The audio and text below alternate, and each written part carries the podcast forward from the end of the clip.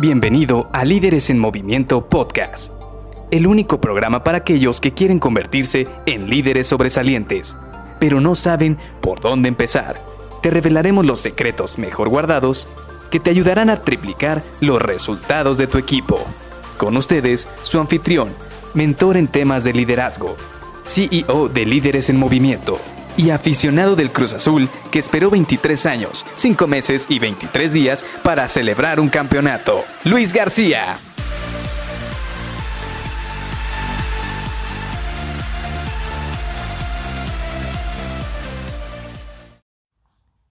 Hola, ¿qué tal? Soy Luis García y te doy la bienvenida a Líderes en Movimiento Podcast.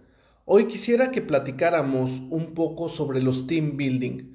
¿Por qué quisiera que platicáramos hoy sobre esto porque se vienen épocas en las cuales muchas organizaciones aprovechan para hacer team buildings. Te voy a decir por qué.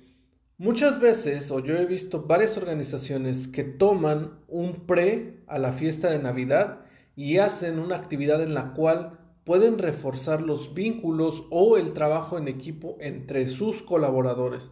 De hecho, me ha tocado estar en organizaciones donde, por ejemplo, el día que se va a hacer la cena navideña o la tradicional cena navideña, pues entonces se toma el día como tal dentro de la organización y durante la mañana se hacen actividades que permiten a todo el departamento o varios miembros de un equipo poder hacer actividades que los ayuden a reforzar los vínculos como equipo de trabajo.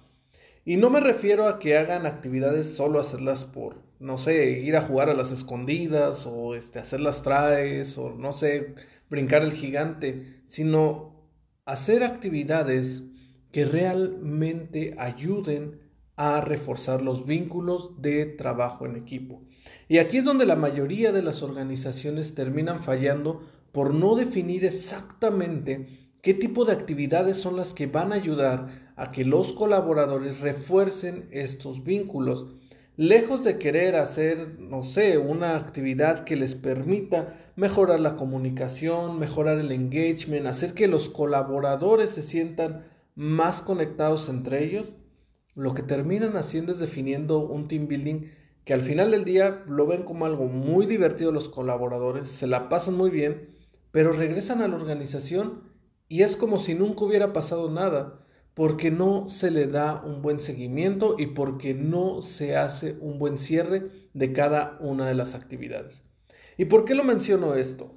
Porque precisamente una vez me tocó estar en una de estas reuniones y lo recordé porque precisamente fue para estas fechas, fue cerca del área de Navidad. Y estuvimos en esta reunión, nos la pasamos muy bien, hicimos algunas actividades, la verdad es que fueron muy buenas actividades, fueron actividades que incentivaron el trabajo en equipo, que nos ayudaron a conocernos entre nosotros, pero ¿qué es lo que pasó? Que al final de este team building nunca escribimos compromisos como equipo. y peor aún, si no escribimos compromisos como equipo, tampoco le dimos seguimiento a estos compromisos. Y te voy a explicar por qué esto es importante. Imagínate que en el equipo tienes problemas de comunicación que entre tus colaboradores no se pueden ver y toda su comunicación es solo por correo y te diste cuenta de que todos y cada uno de ellos reciben cerca de 100 correos diarios. Entonces lo que termina haciendo es que nada más prioriza los correos en los cuales alguno de los jefes termina exigiendo de manera personal o por teléfono que se le atienda lo más rápido posible o simple y sencillamente aquellos correos que sabes que son muy urgentes por algún cliente que tienes asignado, ya sea cliente interno o cliente externo. Y este es un punto muy, muy, muy importante, porque tienes que asignar actividades que ayuden a la comunicación, hablando por ejemplo de este problema. Entonces, Supongamos que hiciste una actividad en la cual trabajaron en equipo, no sé, desarrollaron algún cohete o hicieron este, algún, algún rompecabezas entre todos y esto les ayudó a mejorar la comunicación. Pues entonces, lo que tienes que hacer a la hora de cerrar es, bueno, equipo, a ver, generemos compromisos. ¿Qué es lo que va a pasar a partir del día siguiente? Ah, bueno, pues el lunes yo me comprometo a que toda la comunicación la vamos a hacer primeramente en persona y hasta después lo sentamos en un correo. para que quede como tal eh, la información y nuestros compromisos que hicimos ya en persona de lo que teníamos que hacer. Y nuevamente, como te digo, hay que hacer un seguimiento. Quizás al final del mes decir, bueno, a ver, todos nos juntamos, junta rápida de 30 minutos. ¿Quiénes de aquí han seguido los compromisos que hicieron dentro del team building? ¿O cómo se sienten después de haber hecho este team building? Porque ahí es donde está la carnita, ahí es donde está el núcleo de este team building. Donde nosotros realmente nos vamos a dar cuenta de si la inversión de tiempo esfuerzo y en muchos de los casos dinero, realmente va a dar frutos. Y ahí también te vas a dar cuenta de que si necesitas virar el barco, si necesitas decirle a tus colaboradores, a ver señores, se hizo esta inversión, a ver señores, tuvimos esta reunión, ¿por qué las cosas no están mejorando? También para que expongan sus razones por las cuales quizás no está caminando esto.